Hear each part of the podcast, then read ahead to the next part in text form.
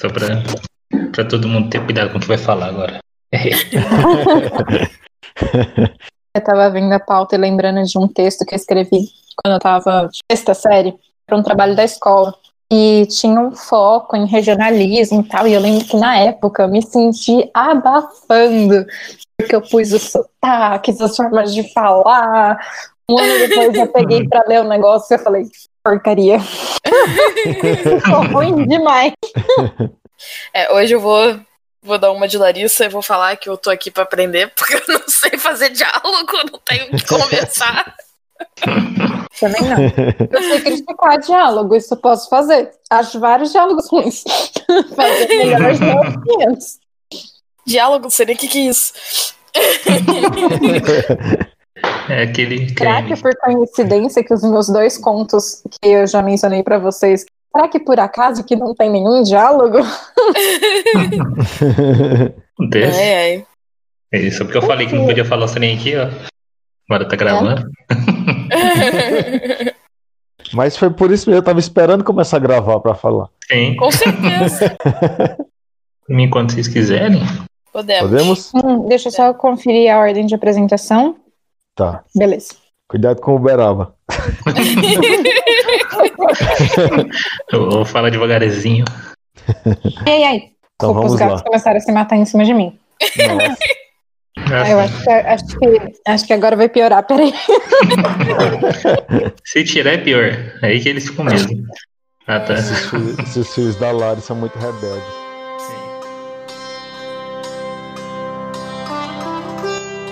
Olá, queridos andarilhos. Sejam muito bem-vindos a mais um episódio do nosso podcast, que é a Devalde Andrade falando de São Paulo.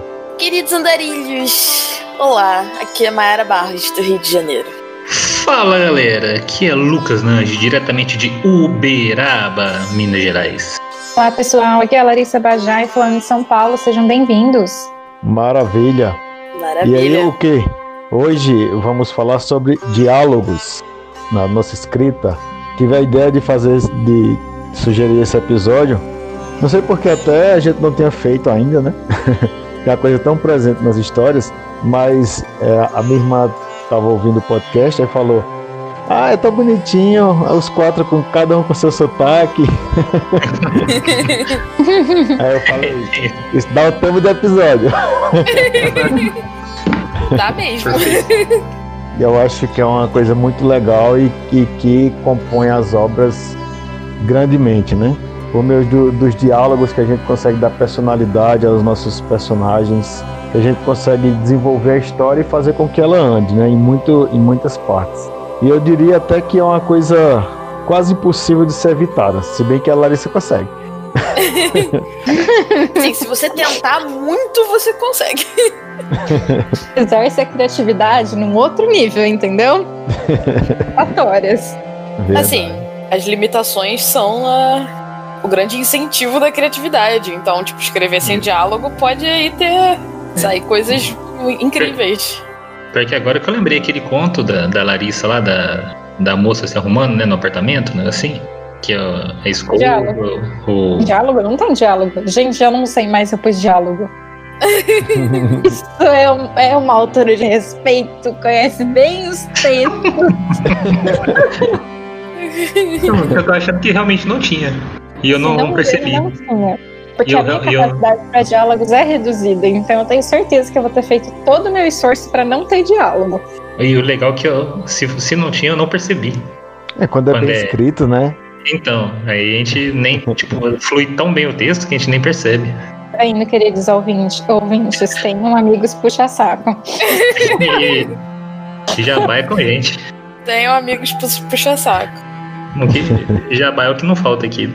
Eu acho que textos assim que existem vários sem diálogos são as crônicas, né? É, é, No, no conto, no romance a gente puxa muito assim para diálogos, mas as crônicas eu acredito até que a maioria não tem, por ser textos mais, mais breves, né? E mais rápidos assim, É, são crônica mais uma e o. narrativa tipo, do cotidiano, né?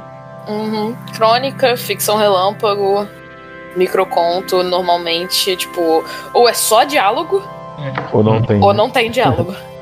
Mas é, é isso mesmo, né? Porque até porque uma história dificilmente não, não vai ter personagem, né? E se tem personagens, tem uma certa interação entre, seja entre eles ou mesmo ele consigo mesmo, né? E acaba caindo em algum diálogo, mesmo que de forma indireta, né? Por isso que é como tá aí na, na pauta aí que o Adeval criou, né? É quase impossível evitar o diálogo em alguma história. É, dá trabalho. Eu já tentei escrever sem diálogo, até sem monólogo, e dá muito trabalho. Pelo menos para mim, porque eu, no, nos meus textos normalmente costuma ter muito diálogo. Às vezes até tenho que me policiar mais e, e já recebi críticas que assim, eu começo a história descrevendo alguma coisa do tipo, e depois o texto vira só diálogo. Jamais farei uma coisa dessa. Eles mudaram de cenário e você não descreveu o cenário, eles continuaram falando, falando. É, tem isso também. Eu não consigo, diálogos para mim são muito difíceis de ficarem naturais. Eu sempre. Sempre que eu escrevo, eu fico tipo. Será que uma pessoa falaria assim mesmo? será que tá tipo, natural? É, isso é difícil mesmo. Eu acho muito difícil. Eu acho até quando eu, eu tento colocar assim, uma coisa muito natural, muito aproximada da fala, eu faço. eu, eu, eu, prefiro deixar mais distante dentro da, do formato de escrita do que aproximar muito da fala, que aí eu sinto que desanda de vez, sai horrível. A gente tem que pensar também aquela a própria questão do, do nossos olhos, nossa mente está viciada com relação ao nosso texto, né? Às vezes a gente escreve um diálogo e lê tantas vezes que ele tipo, se torna. A gente fica enjoado Não disso, é mais natural, porque a gente já, já tá... sabe tudo. Exato, aí fica aquela importância né, de ter leitores betas, ou críticos, né, pessoas que criticam o seu texto assim, justamente para dar essa olhar, esse novo olhar. Aí, às vezes vocês são levar olhar todos os meus diálogos a partir de agora. Isso aí. É, eu olharei com prazer. ah, Às vezes vocês são bons em diálogo, só estão cansados disso escrever o que vocês escreveram, assim, tanto que vocês leram, sabe? Assim, eu não acho que eu sou horrível em diálogo, eu só, tipo, não é meu ponto. Não é nem meu ponto forte, nem meu ponto mais fraco. Porque o meu ponto mais fraco são cenas de ações, mas isso é assunto para outro, pra outro podcast. É, é questão, de, questão de estilo. Esse ponto aí é muito de você. É, os seus personagens também terem o que dizer. Porque, por exemplo, às vezes eu começo um diálogo e aí, na, na quarta, quinta linha, eu não tem mais o que eles conversarem. Aí o que é que eu faço? Eu tiro todo o diálogo, faço um discurso indireto, que é essa outra parte que a gente marcou para conversar, né? O direto, o indireto, o livre e o monólogo. O discurso direto é aquela coisa, né? Ele, os personagens falam por si. O indireto, o narrador fala pelos personagens. O livre é como se fosse uma junção dos dois e há uma proximidade maior entre o narrador e o personagem. Ele meio que se intromete nos pensamentos e nas falas do, do personagem. E tem um monólogo que é quando ele fala sozinho, e quando, ou quando ele pensa, né? E o que que acontece? Muitas vezes eu vou, fa vou fazer um diálogo, o, a coisa não flui. Mas aí, quando eu, vou, quando eu percebo, não é que não flui, é que não tem muita coisa a ser dita. Então basta apenas uma, um discurso indireto ali, falando: ah, é, o tal personagem falou tal coisa e ele respondeu que não iria, vamos supor. E aí pronto, não precisa criar um diálogo com um discurso direto para uma coisa simples. E já tem outros diálogos meus que às vezes eu, para dar uma pausa, eu entro com algum inciso ali para dizer que aconteceu alguma coisa, um, ele parou, tomou uma água, sabe? Para dar uma quebrada no diálogo de, de, tão grande que fica. Tipo assim, quando tá contando uma história, né? Quando tá, é uma história dentro da história. É, tu é saber quando usar, né? É até questão de equilíbrio, né? Porque a não ser que seu texto, assim, você tenha a intenção de escrever algo, por exemplo, só em, em, em diálogos diretos, né? Só com os diálogos, assim, pontuados, né? O personagem falando diretamente é bom intercalar, né? O diálogo direto, o indireto, até com livre, para dar aquela. Como falo, tipo, pra, até para descansar o leitor, quem tá lendo, né, da sua obra, de um, só um tipo de diálogo. Que às vezes você tá só com um diálogo direto, ah, um fala, um fala, um fala, outro fala, um fala, outro fala, outro fala, sabe? Tipo, às vezes cansa a própria pessoa que tá lendo. É quando você dá aquele corte do diálogo pro diálogo indireto em algum determinado momento, né, desde que seja importante, sim, desde que caiba bem, né, tem, seja coerente com o momento, quem tá lendo, assim, meio que descansa, né, desse, esse tanto de diálogos que teve, né? E você é, acaba não cansando bem do texto sim, e você ainda tem a oportunidade de aprender mais de, de dar essa virada da, no jeito de escrever, né? Que atrai a atenção de quem tá lendo, mesmo que de forma inconsciente, sabe? É por isso que é, é bom até saber, né? O que, que significa cada tipo de diálogo que a gente tá falando aqui, justamente para isso, para treinar todos os tipos, ver qual que você se encaixa melhor, né? Qual que é aquele que você acha, ah, esse aqui eu acho melhor para os meus textos. Mas sem perder o, de vista que você pode, e não vou falar deve, mas você pode, né? E é até recomendável usar também os outros, mesmo que com menos frequência, justamente por causa disso, para poder não deixar o texto sempre aquele, sei lá, aquela coisa corrida e uniforme, sabe? Às vezes você muda, muda esses trechinhos assim, você dá uma nova perspectiva assim que atrai a atenção de quem está lendo. Sim. É até a questão mesmo de, de também não quebrar o texto, né? Às vezes você está fazendo a narrativa e o personagem lembrou de algo e aí ele, tipo assim, ele chama a pessoa para voltar. Ah, esqueci alguma coisa em casa, vamos voltar? Não precisa você abrir um diálogo para dizer, é, ele esqueceu tal coisa. Aí ele disse, vamos voltar porque eu esqueci uma coisa. Né? Você vai lá e fala, ele lembrou que tinha esquecido. então ele chamou a amiga para voltar com ele. E aí ela aceitou e foram. Pronto. Eu acho que uma boa regra saber se o que você está tentando mostrar no, no diálogo é, algo, é alguma informação nova sobre o personagem, sobre a situação, sobre a sua história. Porque se você vai usar o, o diálogo para mostrar alguma informação que você já mostrou de alguma outra forma, você está só sendo redundante. É aquele problema, acho que a gente já citou em algum episódio aqui do podcast, quando um personagem, uma personagem vira para o outro e fala: Ah, mas você sabe que ontem comemos no McDonald's e que o uhum. pão estava meio amassado. Tipo, ah, se eles sabem, não tem por que ficar falando. Já é pro leitor, pra quem tá lendo, saber, não, mas tipo, fica forçado, né? Não fica. Sim. Que é negócio natural. Aí não precisa ficar repetindo, é justamente isso mesmo que você falou aí. É, que é sempre bom exemplificar. Tipo, parar pra pensar assim, tipo, às vezes a informação que você mostrou numa narração fica mais interessante se você colocar um diálogo.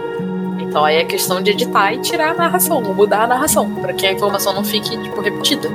Acho que também não, não pressionar ter o diálogo, né? Porque assim, como claramente eu sou ruim de diálogo, às vezes eu pensava assim, consigo botar um diálogo aqui, então eu vou pôr, porque no resto do texto não tem, então preciso ter em algum lugar. Vou enfiar uhum. aqui. Isso assim, não, você não precisava. de diálogo. não precisava. É, é, é aquele negócio, né? Por isso é bom. É, é bom ter estudando e, e praticando ao máximo, assim, justamente não necessariamente para enfiar os diálogos, assim, né? Justamente para perceber que não, eu não quero, assim, o, meus diálogos aqui não vão ter a mesma utilidade, ou o mesmo, a mesma emoção, o que, que, eu, quero, que eu quero passar se eu escrever a, a cena de ação, assim, ou escrever de outra forma, sabe? E vocês estão falando, ah, eu sou ruim em diálogo, em diálogo. Não, vocês são boas em escrever de outra forma, sabe? É, é diferente a perspectiva. É, vai, do, vai do estilo de cada um. Agora entrando na, na questão que a Larissa estava falando, sobre colocar os regionalismos na fala dos personagens. É, isso é um grande problema, é uma coisa muito difícil e eu recebi duras críticas no livro que eu escrevi, que, em, que, em que eu fiz isso. E ainda mais outra coisa, que a gente até pontuou aqui, o problema de se escrever como se fala, né? Sim, a gente já teve uma conversa sobre isso. Tem vários problemas. Tem, tem vários problemas. O maior deles é que pode caracterizar preconceitos. Sim. Né? Em, muitas, em muitas regiões do Brasil, por exemplo, para só para exemplificar, as pessoas não fazem a marcação do R como a Mayara faz, belamente. É, exatamente. Isso, isso acontece aqui em São Paulo, isso acontece em Pernambuco, no Nordeste inteiro, em lugares do Sul, do Norte, enfim. E quando a pessoa vai colocar, fala de um nordestino, por exemplo, vai lá e tem lá, ó, vou tomar um café. É tomar com T-U-M e um acento no A. Aí quando é na fala de um paulista, por exemplo, que fala da mesma forma, o tomar, coloca certinho, escrito certinho. É Ou seja, a pessoa fala da mesma forma, mas aí os menos favorecidos, né, tem a sua marcação no diálogo. Isso é um dos problemas, né? Outro problema é a questão de, da variação da fala, e essa parte a Larissa é muito boa. a, variação da fala, porque às vezes a gente fala vou para rua, às vezes a gente fala vou para rua, e se você quer enfatizar, ou seja, quando você falou vou para rua e a pessoa não entendeu, você fala vou para rua. Aí você fala das três formas, e aí no diálogo você teria que escrever das três formas, entendeu? Então é complicado essa coisa de tentar imitar a fala no diálogo. Não dá pra, pra imitar a fala no, no diálogo por causa dessas, desses motivos todos e também porque se você é, fizer isso tipo, no texto inteiro, vai acabar ficando difícil de ler. Porque, tipo, vai escrever várias coisas numa, numa grafia diferente e chega num ponto que a galera vai ficar tipo, ok, mas que palavra é essa? E outra dificuldade que eu tive quando eu fiz, quando eu escrevi a minha história, com essas coisas de, de, da marcação do diálogo igual a fala, é que depois, quando eu fui fazer a revisão, e eu já tinha revisado algumas vezes, eu tive que procurar palavra por palavra que eu escrevi de uma forma diferente e sair no texto inteiro procurando para ver se aquele personagem não estava falando em uma hora, por exemplo, marcar e outra hora marcar. E aí eu tive que sair procurando em todo o texto a voz da, daquela personagem para saber se em todos os marcados que ela estava falando estavam escritos da mesma forma. Exatamente. então imagina o trabalho que isso dá. Eu ia mencionar justamente sobre fazer essas marcações. Já mencionei antes que eu gosto muito do Terry Pratchett, né? Sei que a gente tenta focar mais em autores brasileiros aqui, mas me ocorreu ele agora. Ele tem um livro e eu tava tentando caçar o nome dele em português e eu não achei porque eu li ele em inglês. Mas chama The We Free Men e ele coloca falas realmente escritas com sotaque. E fica bom. então, assim, né? Uhum. É difícil, mas dá pra ficar bom, né? É que realmente não é. É que eu não quero falar que é fácil, porque não é fácil fazer de outro jeito, mas não é tão simples quanto escrever sem isso, né? Exige mais retrabalho, talvez. Conhecimento. Mais Tem que entender que a questão de marcar o sotaque na, na escrita, na, na, na, fala escrita, você tem que ter consciência do que você está marcando. Porque, por exemplo, no, no, exemplo que o, que o Adeval deu de um personagem nordestino com a fala marcada, é, a escrita da maneira que fala, e o paulista escrito da maneira gramaticamente correta, você está aí repetindo um preconceito que a gente sabe que existe na sociedade.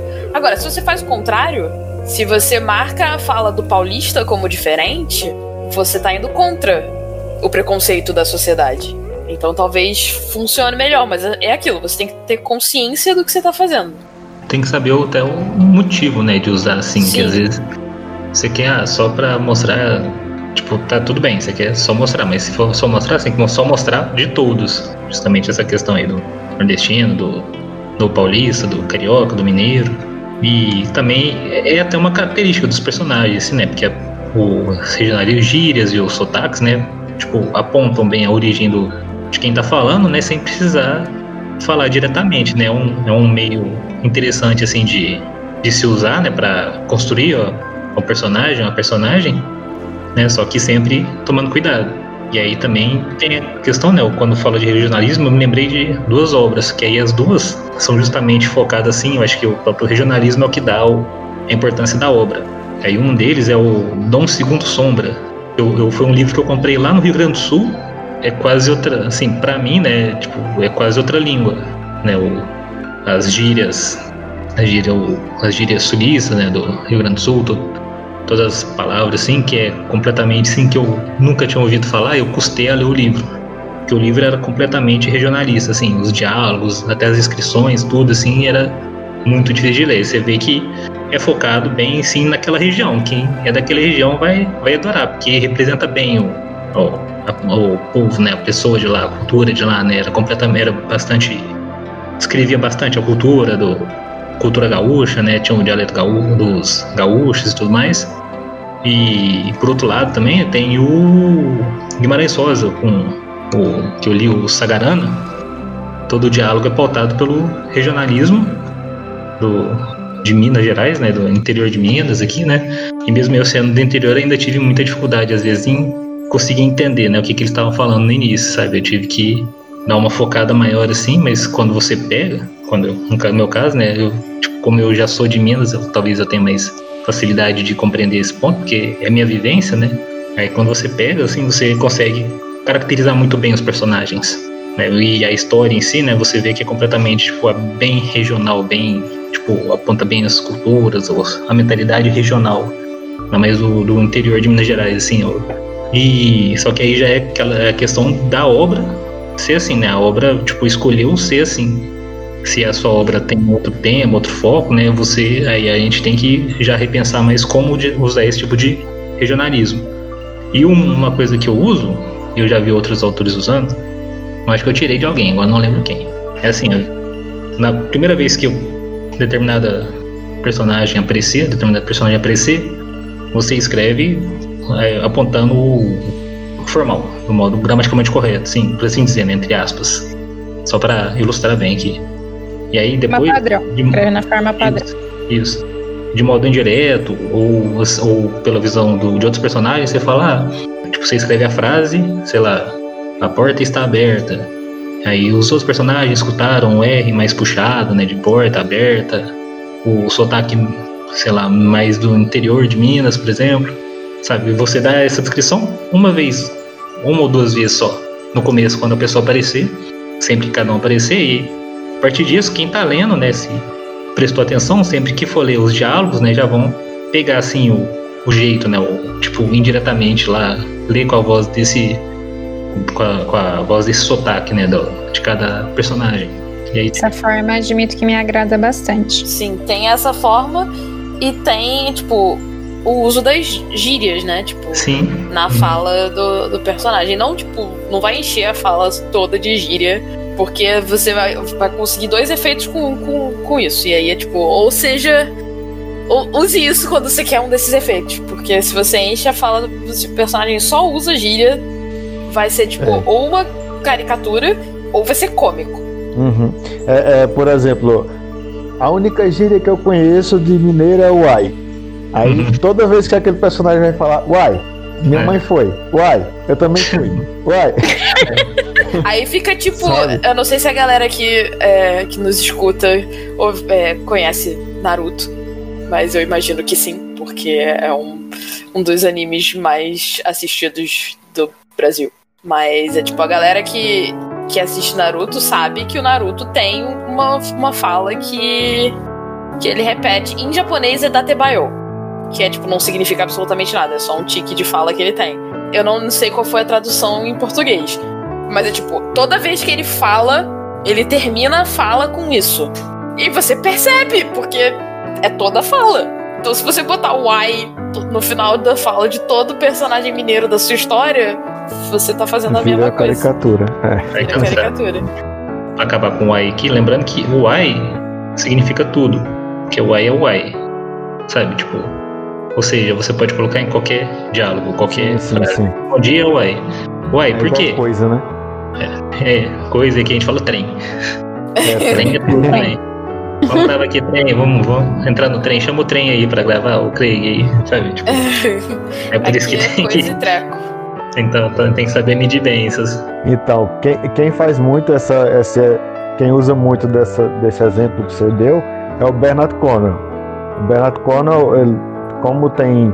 No que eu tô lendo agora nas Crônicas Saxônicas, tem, tem personagens de, de vários lugares, né? Do, do, da Noruega, Dinamarca, Irlanda. Aí aí ele fala com um forte sotaque irlandês. E a, o cara fala igual a todos. A, a, a marcação do diálogo, né?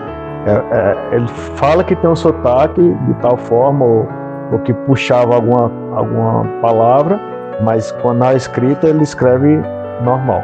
E com relação ao uso das gírias, também tem muita coisa que, que pode colocar que, e, e mesmo deixando o, o o texto conforme a, a, norma, a norma gramatical, dá para colocar, por exemplo, lá, lá no Nordeste, a gente tem muitas palavras para outras para as mesmas coisas, né?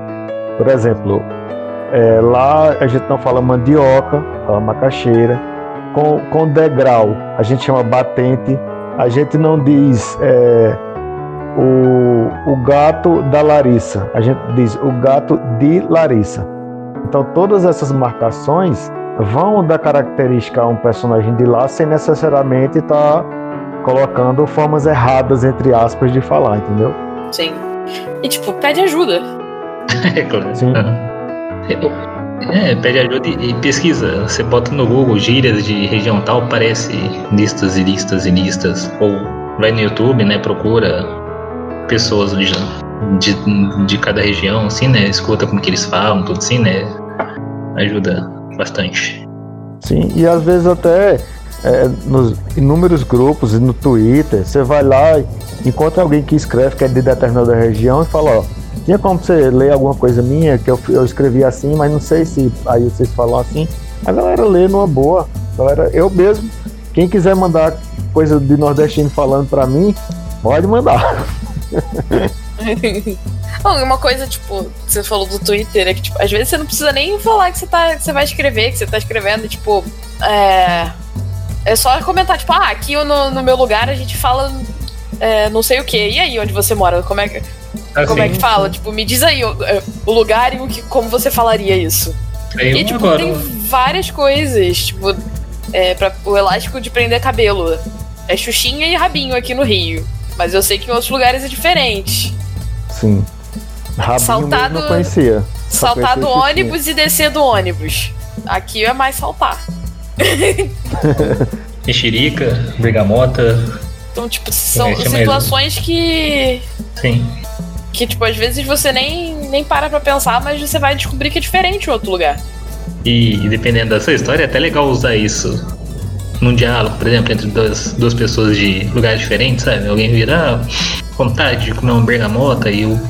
Tá louco? O que, que é isso? Não sei o que. Ah, isso aqui mostra aí outro. Não, mas isso aqui, aqui onde eu, lá onde eu moro é mexerica, sabe? Tipo, até quem tá lendo acho que vai gostar disso, sabe? De ler coisas assim, né? Porque mostra não só que quem escreveu pesquisou, né? Ou tem conhecimento disso aí.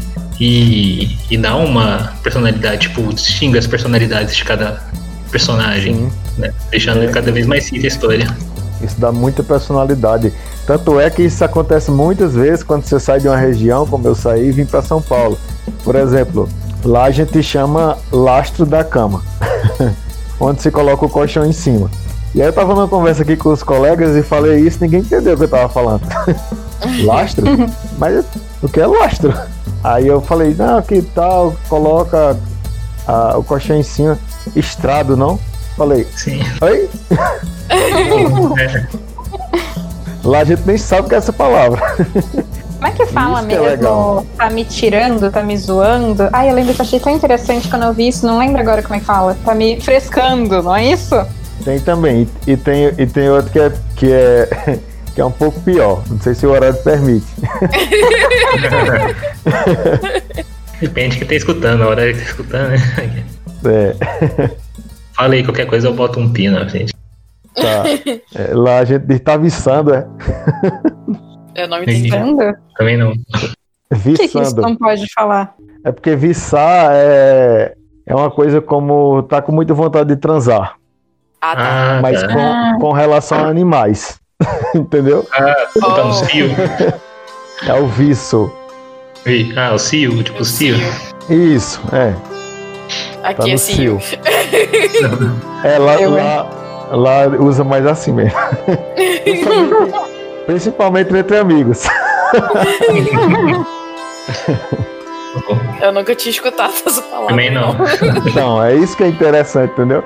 Então, você pode usar essas coisas no diálogo, que aí vai marcar bem as, as personagens do, de cada lugar, Sim, né? Com certeza.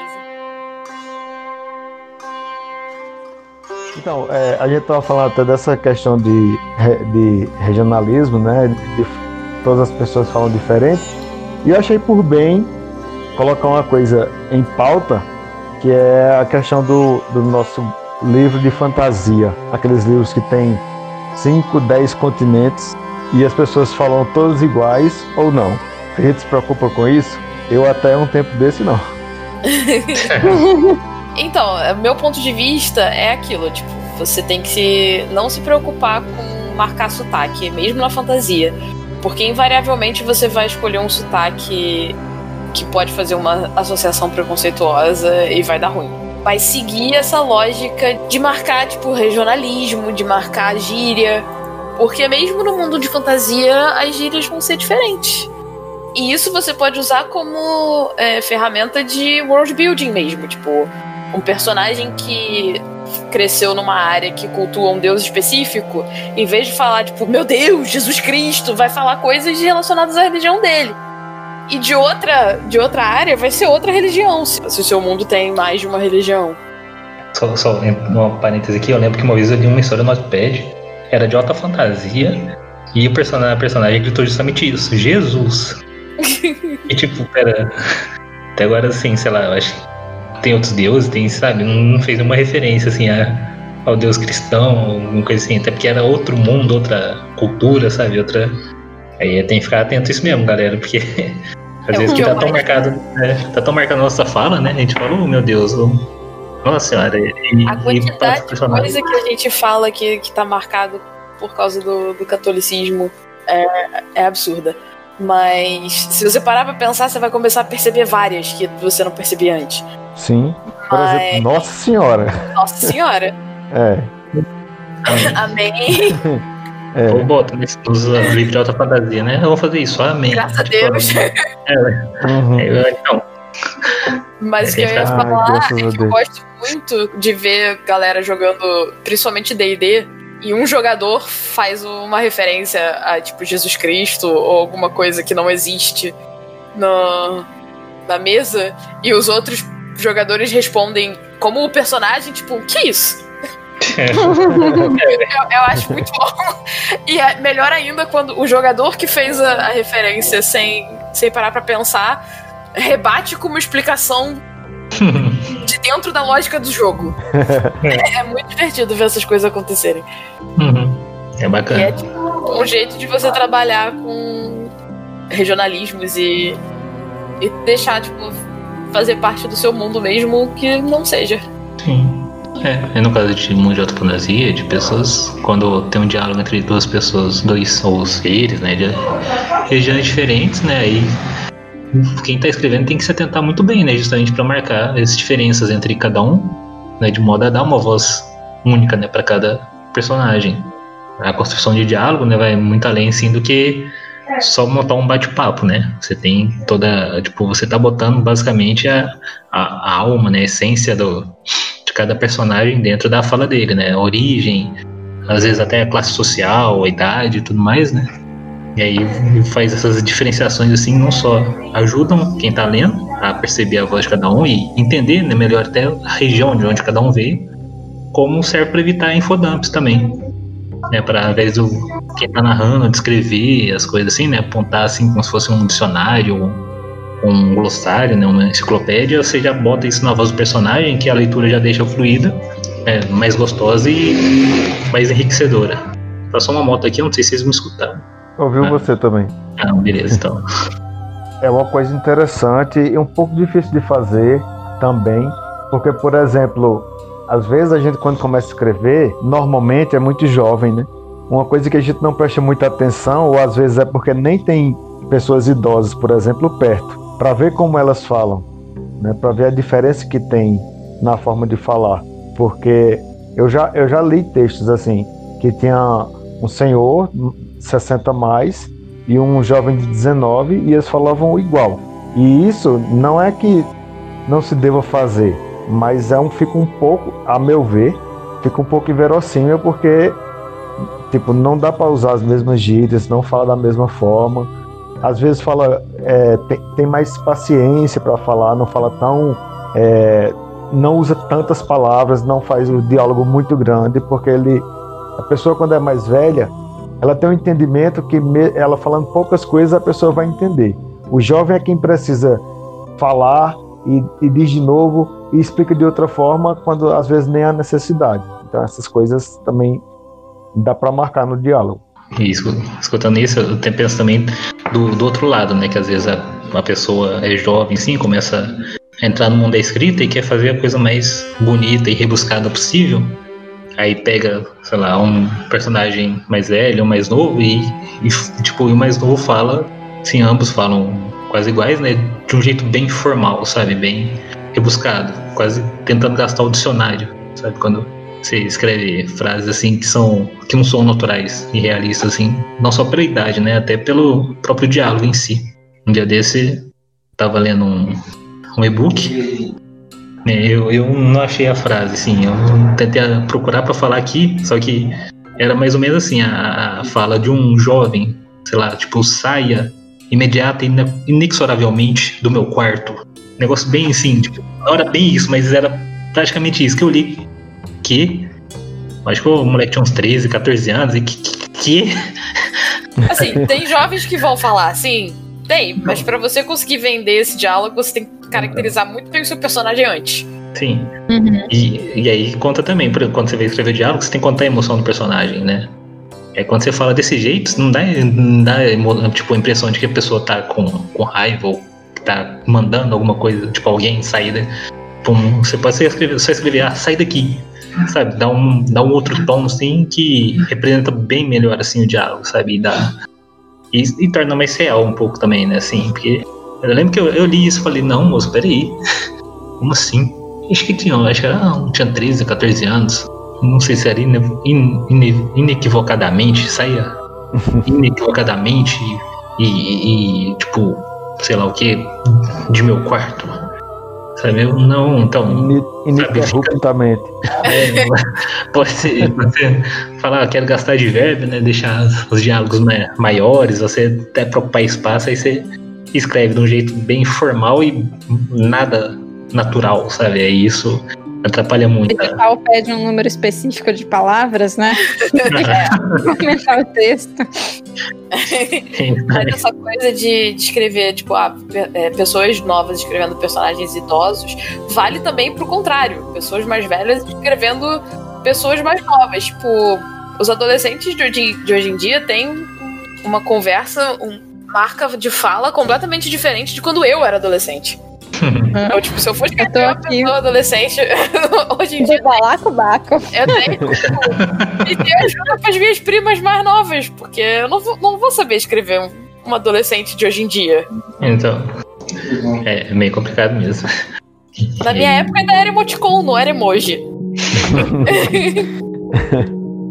Na minha época não, era mas é, é, é, é interessante porque esses, esses dias não, é até uns três meses ou mais eu escrevi um conto, mas assim, mas eu escrevi um conto atual, contemporâneo. E, e tinha uma a, a, a, menina que era que era protagonista tem uma irmã mais nova que ela.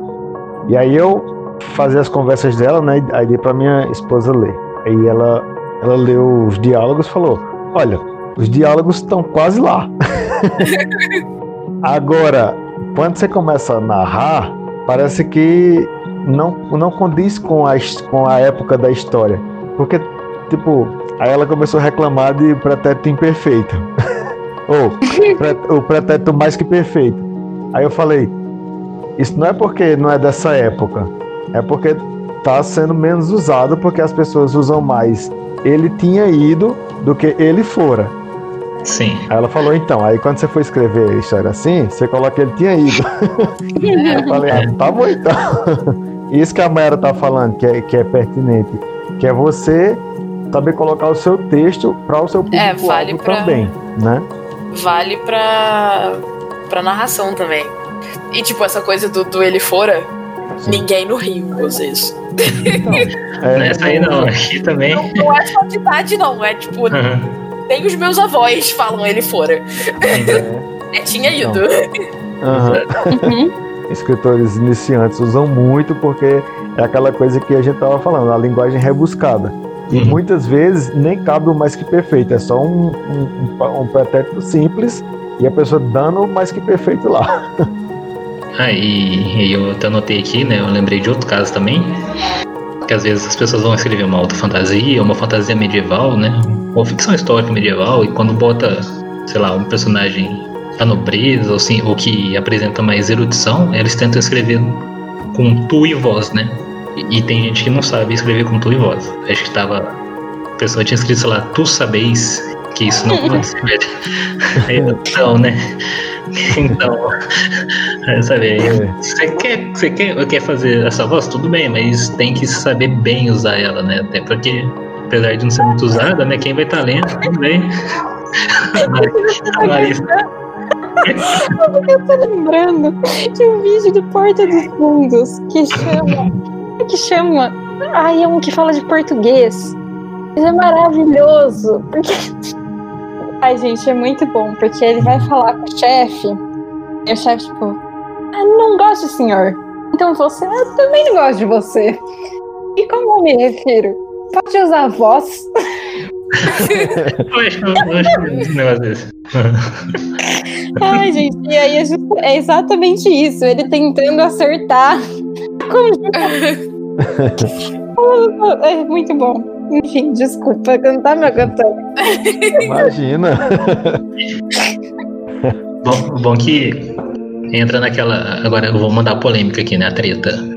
Que muitas, muita gente que escreve, né, gosta de criar línguas próprias, né? Eu vejo nesse Facebook direto, não, eu tô criando um mundo aqui. Um e dia aí. farei. Então, aí o, o, o meu mundo, sei lá, a região chama Trauquilneira Clamesanta, porque é uma união de mel com abelha, sei lá, um negócio assim. Que na língua tal, vocês acham legal, não sei o que. Tipo, tá, legal, mas aí também tem que tomar cuidado, porque às vezes você escreve tu sabeis, sabe, no, no meio da história, às vezes a pessoa tá tão preocupada em criar uma língua que não percebe, não presta atenção na própria, no próprio português, assim, sabe? Por isso que é sempre bom revisar, estudar e mandar um texto para revisores profissionais, para críticos, revisando para críticos também, né? Tudo assim, porque isso é um ponto importante para atrair. Oi? Inventar língua, gente, consultem um linguista. Tá? Com uma linguista aqui falando. Bom. E é bom. Você quer me ajudar a inventar o idioma pra minha alta fantasia? Ajude se você quiser. Pra não ficar assim uma coisa estranha, né? Uma palavra, uma palavra com quatro consoantes e dois apóstolos. Pode até ser, desde que tenha uma consistência com a língua inteira, Sim. né? Tem que ter consistência. O que você vai fazer no- no- entre o- os, os fonemas e, os, e as letras é contigo, mas tem que ter a consistência. Uhum. Então, é, agora saindo um pouquinho da, do, do certo do errado, o que fazer, o que não fazer, com relação a regionalismos e modo de falar, eu queria falar um pouco sobre a pontuação dos diálogos. Que a gente que lê todo tipo de texto, né? a gente sabe que há um probleminha com pontuações de diálogos. Porque assim, tem a pontuação que foi padronizada no, no, no Brasil, né?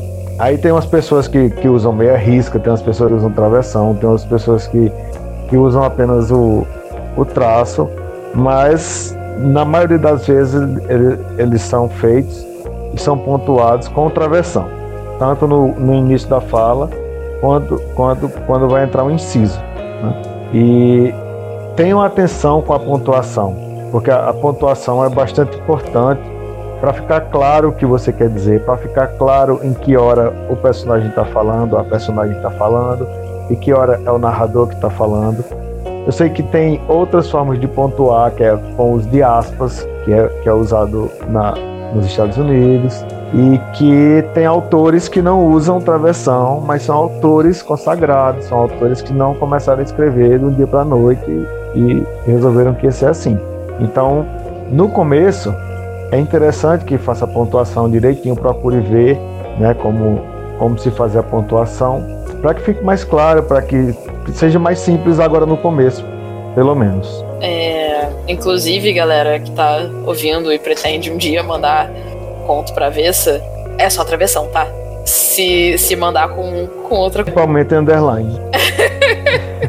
se mandar com qualquer outra coisa, a gente não vai nem ler o texto. Tipo, sinto muito, mas é É, travessão. porque assim, é, é, é, é um, é uma coisa de, de. E se você for submeter sua obra a concursos, sempre vai ser assim: você vai ter que cumprir regras. Vai ter que cumprir regra de margeamento, de número de palavras, de uso correto da, da, da norma padrão do português. Vai ter que saber fazer as pontuações e também as pontuações dos diálogos. Então, por mais que a sua ideia seja ótima, que você que você ache mais bonito com underline ou com um traço com meia risca, mas com aspas, você pode, ah, eu gosto com aspas, é, mas se você é escritor iniciante, quer mandar a sua história para uma revista, para um concurso, provavelmente eles também vão querer assim. Então seria legal que você se dedicasse um pouquinho a isso. Compra um livro que ensina a pontuar diálogos e aprende isso direitinho. Isso, eu, eu vou. Quando eu vejo muita gente usar minha risca, que fala, ah, eu não sei botar tradução no Word. Eu vou até deixar aqui nas referências desse episódio, né, como é que bota a tradução. Eu, porque no começo eu também era desse jeito, eu só botava minha risca, eu não fazia ideia de que tinha como que fazer a travessão no Word. É, aí depois. No só começo, que, aí, tá... nem que travessão era outra coisa. Eu achava. Ah, é, tinha isso também. Eu também não, eu também não sabia. Quando é assim é perdoável. O problema é quando você fala e a pessoa, não, mas eu acho mais bonito assim. Ou determinado autor best-seller usa aspas lá na Tailândia, lá na Austrália. Fala, tá, lá é as regras lá, as normas de lá é outros 500. Se você quer mandar para uma editora aqui, que vai, vai pedindo editar a travessão, tipo, já, já treina a travessão, que nem o Adeval falou, né? Vai mandar para avessa, tudo avessa. Tem normas assim, bem padronizadas, assim, que servem para até como modelo quando for enviar para outras editoras, assim, né? Com escrever um livro, alguma coisa assim, né? Você já aproveita e já treina e já vê como é que fica o texto né? até para ver o espaçamento, ver como é que vai ficar a página. Né? Isso, é, isso é até uma questão, tipo, não estética, assim, é questão é bem formal, assim, do, da paginação do texto também ajuda bastante. Inclusive, a Vessa tem um modelo para você usar. E lá tá indicado o travessão, que você pode dar Ctrl C, Ctrl V e não precisar descobrir como fazer por você mesmo. Mas tem formas de, de achar e de deixar a vida mais fácil para você. E tem, ela, você pode procurar. Naquele quem escreve no Word, vai lá onde tem é, o símbolo, né? Lá, lá na aba de cima tem símbolo lá, você vai achar outra versão lá. Tem como você programar para tipo no Word e no Google Docs, você digitar tipo dois traços e ele transforma para versão. É. Sim. Eu, eu programei aqui, o meu eu aperto. Eu programei também, porque. Shift meia risca. Se eu, tiver que mudar, eu vou esquecer de mudar, então é isso aí.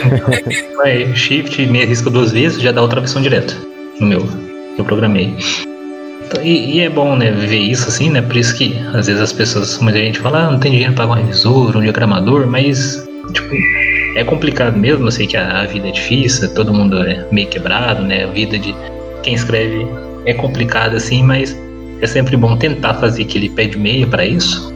Até por causa da estética do texto, né? Que às vezes eu, eu pego muito e-book na Amazon, que tá sem revisão e sem diagramação, e às vezes as falas, entre aspas, ou com meia risca, estão, tipo, uma na frente da outra, sabe? Não tenha. Não deu enter lá, ou deu enter no texto, mas na hora de diagramar para o e-book, não ficou fora do, da diagramação. E aí atrapalha bastante a leitura, né? E aí você tem que pensar com quem tá lendo, assim, quando você bota sua, sua obra, quando você expõe sua obra, né? Você tem que pensar bem em quem tá lendo, assim, qual vai ser a, as críticas, né? A visão de quem tá, quem tá lendo. Tem gente que, ah, tá tranquila, a obra é boa, não importa muito não, né? Mas tem gente assim que vai ler isso vai falar, tipo, ah, vai botar nos comentários da Amazon, não, esse livro não dá pra entender nada, tá completamente fora de diagramação. E muita gente lê isso, fala, não lê esses comentários e fala, ah, então vou nem comprar esse book aqui não, porque não vale a pena. A gente, a gente tem que pensar na imagem do, de nossa obra, né? Que é o do produto que vira nosso livro.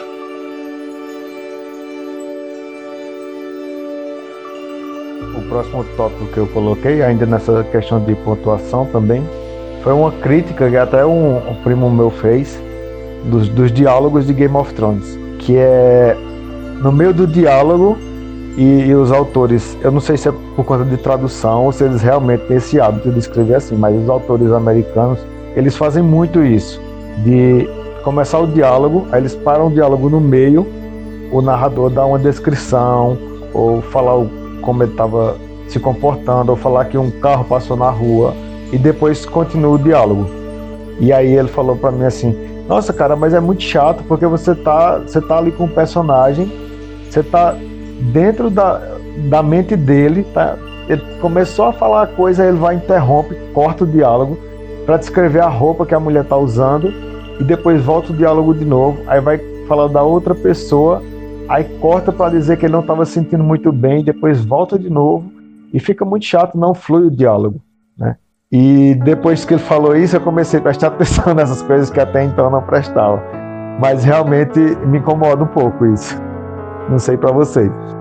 É, é que negócio, né? Tem que buscar equilíbrio.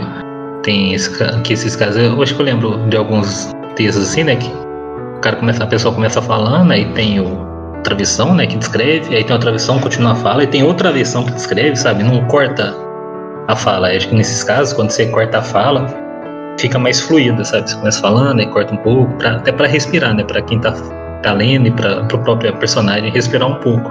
No Senhor dos Anéis tem tem diálogo, assim, tem falas que é o mesmo personagem. Tem umas 15 linhas de fala, aí corta e abre outra travessão, só que continua a mesma fala do personagem também, do mesmo personagem, sabe? Isso tem bastante. Aí realmente fica cansativo e meio, meio estranho, assim. Por isso que a pessoa acho que é, é um pouco questão de, de prática, né? Pra, para conseguir fazer, colocar incisos colocar descrições entre os diálogos, ou até quando são duas pessoas, duas ou mais pessoas falando, né? Trocar assim quem tá falando, né, as falas, trocar os personagens estão falando, para dar esse esse corte sem perder a fluidez. Uhum. Eu acho que eu acho que no o Corcunda de Notre Dame quando eu li, por se tratar de um livro mais antigo também, né? Mas é um exemplo que pode ser dado do seguinte fato: às vezes tem duas pessoas conversando, aí você abre um diálogo e diz, é, personagem A falou, aí o personagem B fala, aí você coloca que o personagem B falou. Muitas vezes não precisa dizer de novo quem falou pelo resto do diálogo. Mas no, acho que eu, se eu não me engano foi o corpo de, de Notre Dame que toda vez que a personagem ia falar podia ter duas pessoas. Quando começava a falar, ele colocava. Personagem A falou, personagem B falou. E aí, quando você chega 70% do livro, você não aguenta mais. Você fala, cara, eu não sou burro.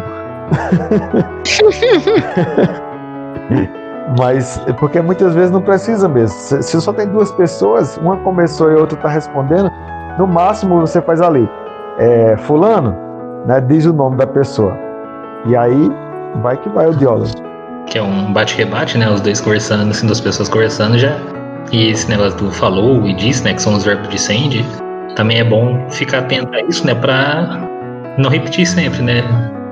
Oi, disse fulano de tal, ah, não sei o que, disse ciclano, tipo, muda, bota um disse, um falou, aí passa uns, umas três falas sem colocar nenhum verbo de stand, você já consegue diferenciar quem tá falando.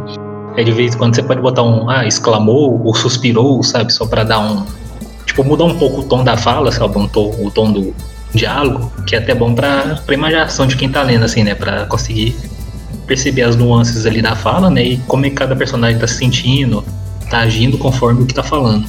É, eu diria que, tipo, só usa esses verbos quando você tiver certeza de que é necessário para passar emoção ou alguma coisa assim. Porque o, o disse, o falou, são verbos tão comuns que, na maioria das vezes, que para quem tá lendo, a pessoa simplesmente não vai perceber o verbo. Por mais que, tipo, se você colocar toda a fala a mesma estrutura, as pessoas vão perceber, obviamente. Mas se, tipo. Normalmente nos diálogos, às vezes, você nem precisa de verbo de send depois que você estabelece é, a ordem de pessoas que está falando. Você pode simplesmente deixar a fala. E aí, nesses casos, quando você colocar algum verbo, vai fazer diferença. Mas em casos que tem mais de duas pessoas falando que você precisa marcar, o falou e o disse são normalmente melhores, porque eles são verbos que o leitor está esperando encontrar. Então ele vai meio que passar despercebido e deixar a leitura mais rápida. É, o, o Dício falou, eles funcionam mais como um, um gatilho para só da imagem, né? Agora, quando você está lendo, você forma uma imagem, né? Por exemplo, você fala, você descreve que tem quatro pessoas conversando e a pessoa tem duas pessoas conversando naquele momento e você sabe que tem mais duas ali. Quando você vê a palavra que o nome da pessoa disse, você só liga aquela imagem. Quando você diz o nome da pessoa, ele já é como você falou, ele já está esperando que aquela pessoa é quem vai falar agora. E aí não, não interfere né, na, na, na fluidez da, da leitura.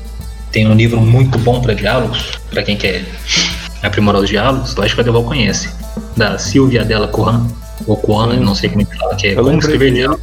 Mas não lembro o nome da autora aí, por isso que eu não falei. Teve, teve um- teve algo que você falou no início do, do, do podcast, que era justamente assim que ela falava. Eu falei, ah, o Deval acho que leu esse livro, porque fala bem sobre isso, né? Que é como escrever diálogos, a arte de de desenvolver o diálogo no romance e no conto. Eu recomendo. É um livrinho pequeno. Tem. Deixa eu ver aqui. É da editora Gutenberg. Ele, Tem, tem 88 páginas só. sim.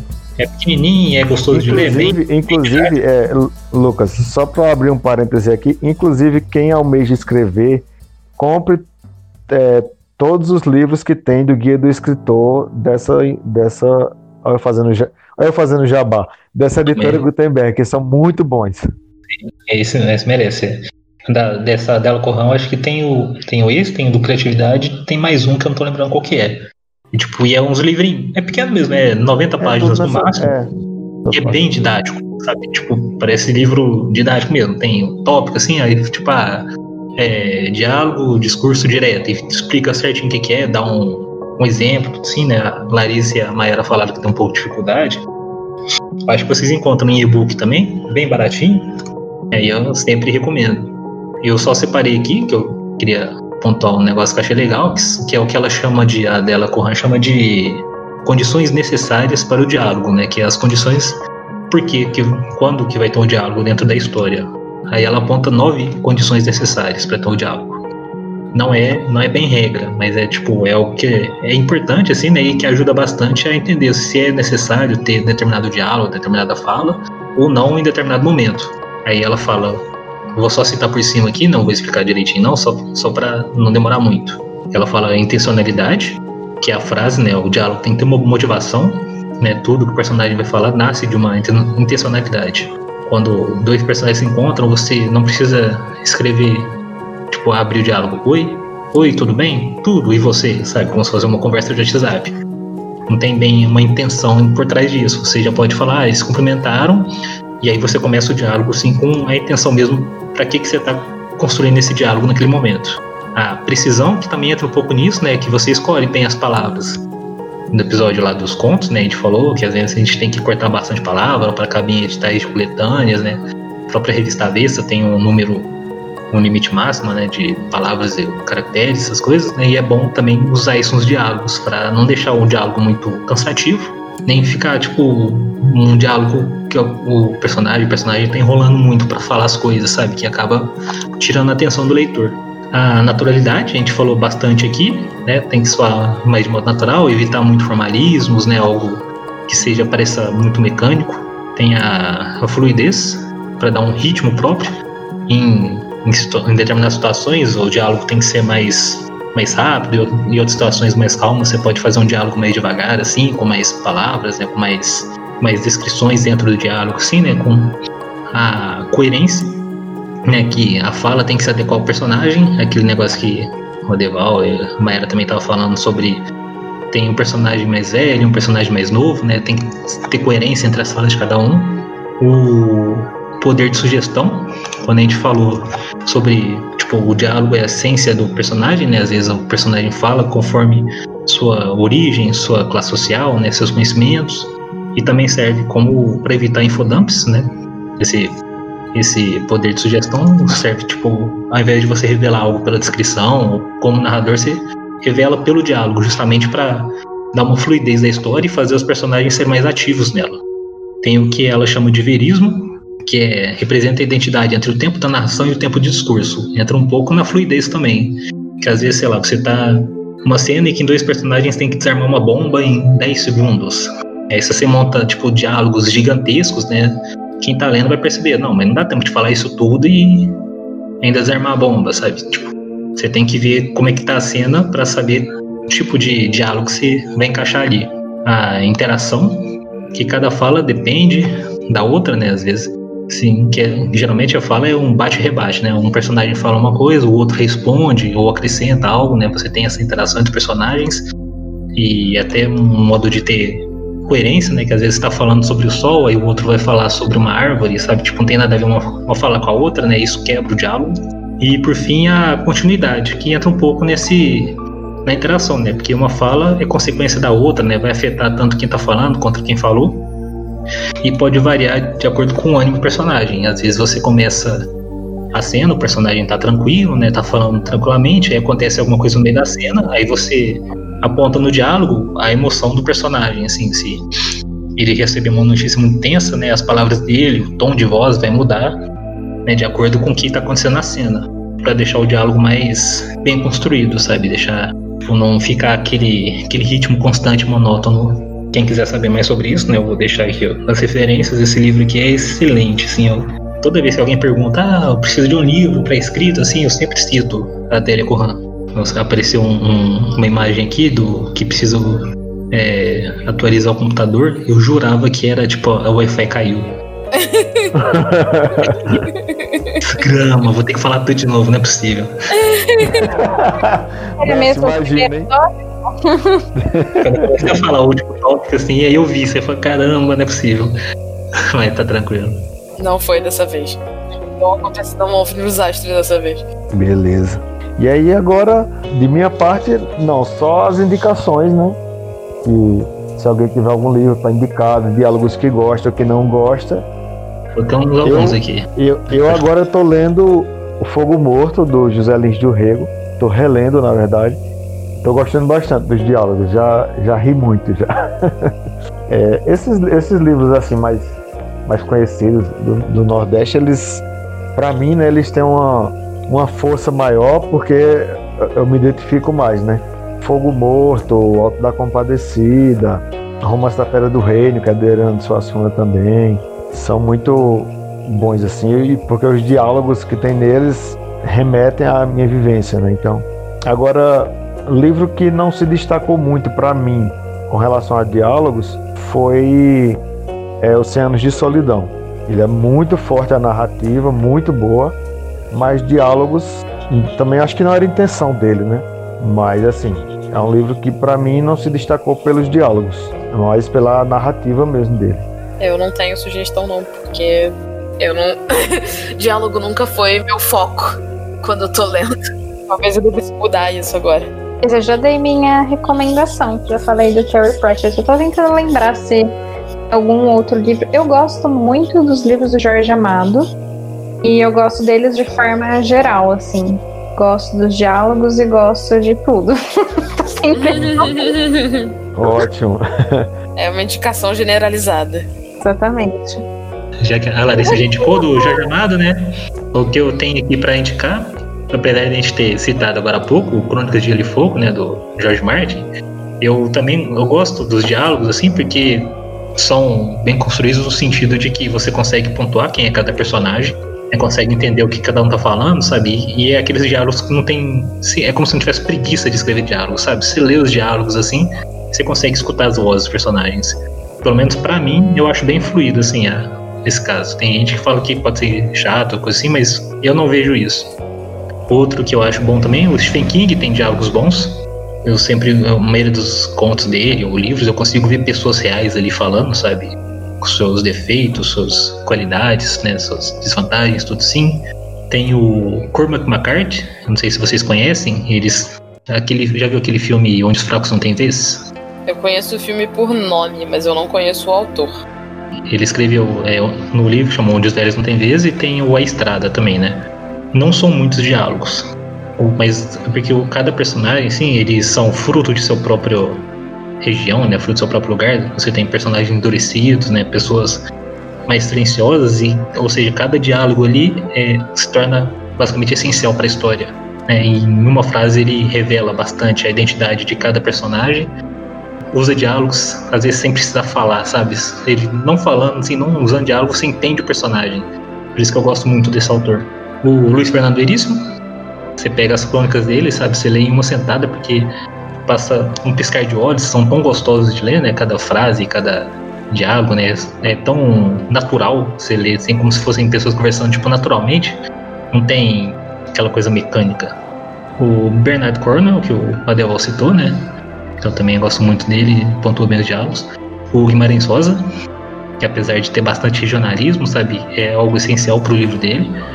Aí eu, como mineiro, assim, né? Tipo, eu vejo isso, aí eu, eu até me vejo um pouco representado, apesar de ser, tipo, meio denso, assim, o livro, né? Eu sempre recomendo, é um clássico e quando você pega o jeito de falar, fica muito gostoso de ler. No começo eu fiquei, tive dificuldade, mas depois quando eu comecei a pegar o jeito, eu li numa sentada também, foi rapidinho. Não sei se vocês já leram contos da, da Alisca, a nossa antiga participante aqui da Marília, né? Eu, ela mandava alguns, alguns ela nem publicou, né? Ela mandava assim só para eu ler e ela tem esses diálogos assim que são bem são, são bem dinâmicos também, sabe? Ela é meio comedinha. Aí você lê os textos dela rapidinho, assim, porque tem os diálogos assim, ela consegue pontuar cada personagem, o jeito de falar. Às vezes bota umas interjeições e ela coloca as interjeições, tipo, no momento certo, sabe? Ela não usa muito. Ela usa no momento certo. Aí quando eu leio assim, eu sempre ficava rindo, assim, os textos dela, eu gosto muito de muitos textos dela. E agora os ruins. Eu não sou muito fã de Dan Brown. eu, eu, eu li o Código da Vinci, o Anjo Demônio. Eu leu todos os livros dele, mas não é fã. Eu, eu só não li o, aquele, o, o, acho que é Inferno. A origem. O Inferno. E a Origem, que saiu o último também, sabe? Mas sim, eu, eu li. A, a, a, trama é legal, só que os diálogos, sabe? Tipo, ele como é, é muita explicação, sabe? É muito Aí fica meio, sei lá, fica meio monótono, sabe? Não, não tem aquela, aquele sentimento do, dos personagens falando. Eu tô no mesmo barco que, que o Lucas, porque eu também li todos os livros do Umbral, menos os dois últimos. Então. Nossa, e... eu li cada vez que eu ia lendo um livro do Dan Brown, eu ficava tipo, mas eu conheço essa história já, eu já li isso. É, então, né? Todo Porque livro. Ele escreve baseado numa fórmula, todo livro dele é, é igual. É, ele, ele, é, ele, tem um esqueletão lá na casa dele, ele sai. Esse pedaço aqui vai aqui no ombro, esse aqui vai na costela. Uhum. E vai descendo. Esse aqui vai ser o traidor, esse aqui vai ser o que parece, tipo, tem o, tem o, o vilão secundário, né? Que é o que aparece desde o começo, que vai dar trabalho pro Robert Langdon tem a moça que vai ajudar ele, e tem o vilão principal, que geralmente é alguém que vai trair ele, né? Que já tá do lado dele desde o começo também, sabe? Tipo, os diálogos assim, que é o Robert Langdon explicando, explicando as coisas. É, não, aí chega uma hora que cansa. Acho que eu consigo, tipo, quando eu li o primeiro, ah, tá legal. Depois ficou muito mecânica, aí não. Aí o outro livro, tem mais dois que, que eu não recomendo, assim, que eu. Não é que eu não recomendo, é que eu não vi um diálogo bom, assim a Mary Shelley escreveu um que chama O Último Homem. É um livro, acho que, se não me engano, é no final do, do século XIX. Acontece uma praga que vai erradicando a humanidade, assim, sabe? E ela e fica só um homem sobrevivente. Só que ela fala assim, nos momentos antes disso acontecer. E, e o diálogo, todo mundo é aquele negócio mais nobre, sei lá, é bem. Tipo, não consegue, não consigo diferenciar um do outro. Todo mundo é nobre, todo mundo fala rebuscado, todo mundo fala no mesmo tom de. Sabe, todo mundo é educado, todo mundo, todos os personagens, assim, você não tem jeito de diferenciar um do outro. E é sempre uma. Tipo, um falando bem do outro, sabe? Tipo, ah, meu honrado cavaleiro, ai, meu, meu nobre amigo, sabe? Tipo, você não, ela usa muito esses. os mesmos termos no diálogo, aí fica bem maçante. E por fim, é, mas eu, eu vou tentar ler esse aí só porque é da Mary Shelley. É, que tipo, o diálogo não pegou, não. A trama, quando eu li a trama, eu falei, ó, vai ser bacana pra caramba. E o livro é. Não é tão pequeno, não. O livro, não, é mediano. É porque eu comprei na. A versão que vinha com duas línguas, tinha uma página em português outra em inglês. Aí ficava um pouco maior, mas. E por fim, o, não sei se vocês, vocês conhecem, tem o, o autor Morris West. Então, ele, ele escreveu um que chama Eminência. É, então. os diálogos. Pensa no diálogo, tipo, sem sentimento nenhum. A, a trama é boa, a trama é, é, Ele fala sobre o. a política ali dentro do, do Vaticano, sabe? O personagem principal é um bispo, assim, que tem contato, muito contato com o Papa e tudo mais. E tem toda essa questão, e o Papa tem um derrame, se não me engano, um AVC. Né, e fica de. entra em coma, né? E, e se sair das máquinas vai morrer. E começa a tramar: o Papa a gente vai deixar ir pro hospital, mas se ele ficar vivo, como que a gente vai. Vai ter um novo Papa? Como que a gente vai conseguir eleger um novo Papa? Vai tirar esse Papa, sabe? Tipo, acho que na época, quando ele escreveu, não, não tinha algo. O, acho que não tinha algo concreto, uma política assim, ah, se o Papa entrar em coma, como é que a gente faz, sabe? Quem que vai pegar o lugar dele? Ou a gente vai destituí-lo sem ele saber? Essas coisas. Aí parece, ah, trama é legal. Eu vou ler, tipo, os diálogos é aquele negócio robótico. Não tem sentimento nenhum. Tem uma hora lá que o personagem encontra uma, uma mulher por quem ele era apaixonado uns 50 anos antes, sabe? E tipo, ah, ah, eu te amo. Ah, meu amor por você explode, explode no peito. Sabe? Só que, tipo, não, você não sente emoção naquele negócio. Eu fui lendo falando, não, gente, dá uma preguiçinha. Faltou isso, assim. E é, o que eu lembrei foram esses três mesmo, que eu não gostei muito dos diálogos. Talvez quem tá escutando aí curte mais Dan Brown. Não sei se já leu Morris West, né? Provavelmente já leu Merchelli. O Frankenstein eu gosto, o Frankenstein do Merchelli eu gosto. Eu já não vi esse problema. Mas é isso. É isso, galera. é isso, conversamos bastante hoje. É, esse é um assunto que me empolga muito. Espero que vocês tenham gostado. E se tiverem dúvidas ou se tiverem sugestão de livros para a gente estudar ou para a gente ler que tenha bons diálogos. E se tiver também livros com maus diálogos, a gente também aprende muito com eles. E, e coloquem aí na descrição, nos comentários. E é isso aí, galera. Obrigado por, por ouvir a gente aí. E um abraço. Adeval de Andrade se despedindo aqui de São Paulo. Obrigada, gente. E até a próxima. Mayara Barros se despedindo do Rio de Janeiro. Valeu por nos escutarem nesse nosso diálogo. Ah, não, que bosta, não. Vou cortar isso. Na minha mente parecia mais engraçado. Então, gente, obrigado pela presença de vocês e, e até a próxima. Aqui é Lucas Nange de Uberaba, Minas Gerais. E pessoal, muito obrigada por ouvirem a gente mais uma vez. Espero que tenha sido útil. Até as minhas partes que não eram tantos conselhos do que fazer, mas do que não fazer. Espero que vocês possam aproveitar esse conteúdo. E aqui é a Larissa Bajai falando de São Paulo.